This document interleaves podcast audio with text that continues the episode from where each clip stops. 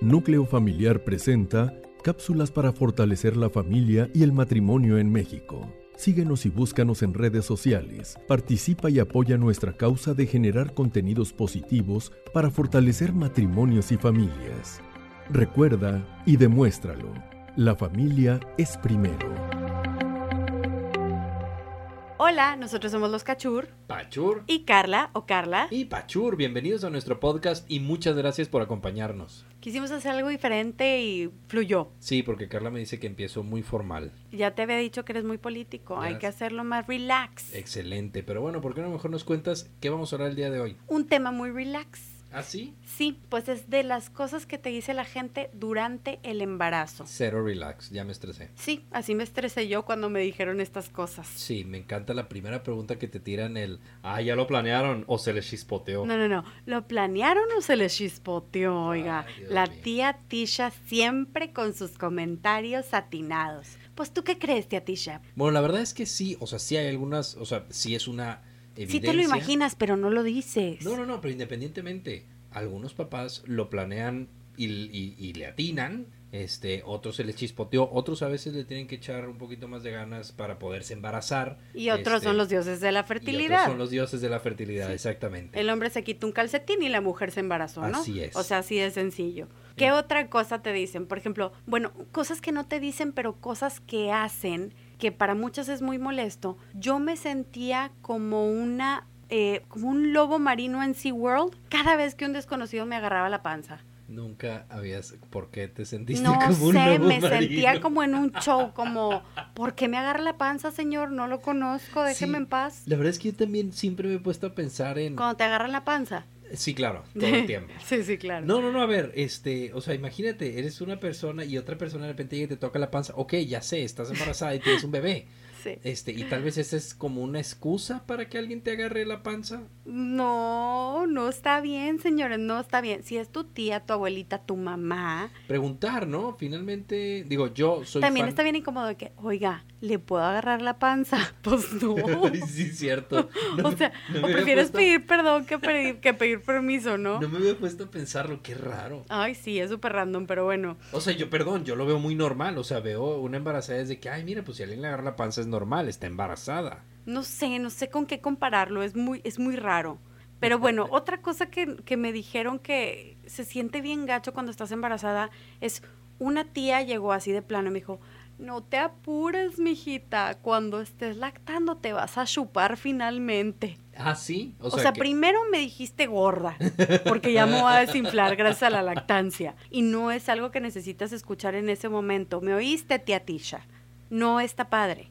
Y la otra es que, como yo había dicho en algún otro de nuestros episodios, es que yo nunca me chupé con la lactancia. Hay gente a la que le va muy bien y baja de peso porque el bebé agarró la grasa, pero aparentemente mi bebé agarraba la grasa y no le servía para nada y me soplaba en vez de chuparme. Yo creo que la bronca es cuando se habla en absolutos. Si tu tía hubiera llegado y te hubiera dicho, oye, tal vez te vas a chupar en la lactancia, vamos a ver cómo te va pero en lugar de dártelo como una afirmación y tú estás esperanzada y en eso... Aparte más gordo te cae todavía que volteas a ver a la tía y pesa 45 kilos. Sí, bueno, pues que te Y todavía sigue con los beneficios de la lactancia. No, A sus 60 años, ¿verdad? Y ahora una, digo, yo creo que las mujeres también, pero a mí como hombre me aplicó mucho el no vas a volver a dormir jamás. O no vas a volver a dormir igual. Este, yo cuando me decían eso antes de que naciera Rafael, porque me decían, duerme mucho, aprovecha para dormir. No se acumulan las horas. Era lo primero que yo pensaba es, pues, ¿de qué sirve que duerma ahorita? No es como que, ah, tengo 300 horas de sueño acumuladas, entonces las puedo usar el resto del año.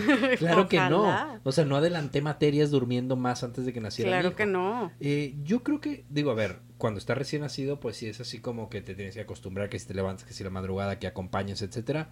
Pero ya después, cuando agarra ritmo el niño, tú también duermes. El tema es que permanentemente tienes en la parte de atrás de tu cabeza el recordatorio de que hay un ser que depende de ti y no descansas igual. Creo que eso es porque a mí me pasa. Y es cuando entran los papás, nuestros papás, y se burlan de que ah, te dije que no ibas a dormir igual una vez que fueras madre o padre. Y sí es cierto, no vuelves a dormir igual y no vamos a volver a hacerlo nunca jamás, porque aunque sean grandes nuestros hijos, siempre vamos a traer el pendiente de, ¿habrá llegado o no habrá llegado? Este, ¿qué estará ¿Dónde haciendo? andará? ¿Dónde andará? No ah, me dejó en visto. Apenas hasta que eres papá lo entiendes. Y también que te digan, ay, qué bueno que ya lo tuviste, aviéntatelo seguido para que no sientas tan gacho. Es uno de los temas que ya platicamos en otro capítulo de, de este podcast. Pero sí, es uno de los temas de, oye, aviéntatelo ya de volada. A ver, cada familia Y si tiene... te esperas, ay, no, te y esperaste un chorro. familia tiene su ritmo de vida. Claro, es claro. comunicación, es un ciclo de vida, es un regalo. Es tener- fertilidad, Es un regalo tener un hijo. La idea es, bueno, pues respetar eso, tía. Lo siento, vamos a ver qué pasa. Oye, y no me dejarás mentir de aquellos que te dijeron, bebé, trae torta, anímense, te va a ir mejor en el trabajo. Dios sabe las veces que le chequé la- el brazo a mi hijo a ver si sí traía la no torta. traía torta, Digo, fue genial. traía pañales. Sí. No, y- Muchos. Y, no era, no era el tema de, ah, voy a tener un hijo para tener torta. Claro que no, mi hijo fue lo máximo. Pero pues sí, no era el tema de, ay, sí, trae torta, ¿no? Etcétera. Digo, las cosas se van dando con su tiempo, pero tu hijo no te trae fortuna. No es como No, un, tampoco. no es un lucky charm, así de que, ay, tengo un No. hijo, compra boletos A de la menos de que te lotería". salga bien bonito y te lo te digan que lo eches de modelito para algunos pañales, para alguna Ya, marca de comidita de porque bebé. Yo juraba, yo juraba que mi hijo era lo más hermoso del mundo y luego ya Pues veo las sí, fotos papito y era un niño normal. Pues un niño sí, normal. no Pero era- los papás siempre lo vamos a ver bonito, aunque Sí, gacho. sí, Mi hijo es un guapísimo crack. Algo que debemos de saber que no hay tiempo para y que te lo dicen una vez que pariste, mamá no tiene tiempo de dormir y no tiene tiempo de enfermarse y papá menos. Si te enfermas, pues ahí te encargo trabajando, enfermo y aparte llegando a la casa y es cuando la mamá te avienta el chilpayate, pues que le vaya bien. Sí, yo creo que eh, sí tuvimos como muchos eh, tapujos de, oye, es que no me puedo enfermar, no tengo tiempo de enfermarme. O sea, si muy apenas tengo tiempo de descansar, menos de tener gripa, se la voy a pasar al niño. Qué irresponsabilidad de mi parte.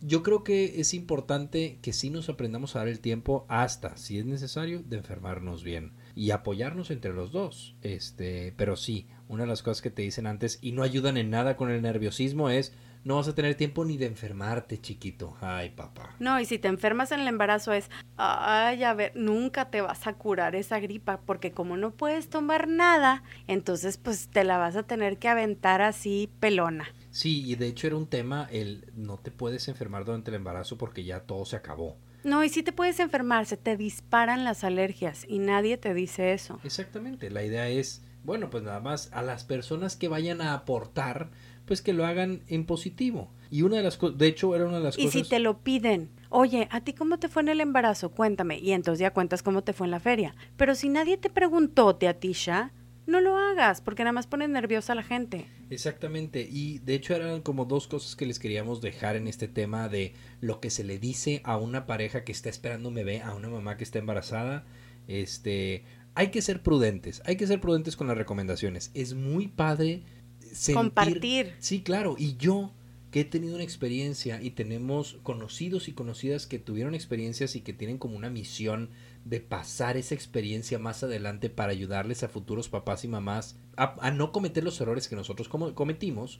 Eso es algo muy padre. Solo hay que tener prudencia para poder transmitir ese conocimiento. Claro. Porque si se lo dices a alguien de golpe, pues lo puedes sacar mucho de onda, le puedes dar un miedo que no necesitaba tener en ese A mí momento. me pasa que yo soy muy sarcástica y cuando comparto algo que me pasó, la gente lo pesca así como, ay no, no quiero, qué miedo. Y no va por ahí. Entonces hay que saber también a quién. Saber a quién y saber cómo tener mucha prudencia, en especial con los que son primeros papás y no tenían ni idea de en qué se estaban metiendo.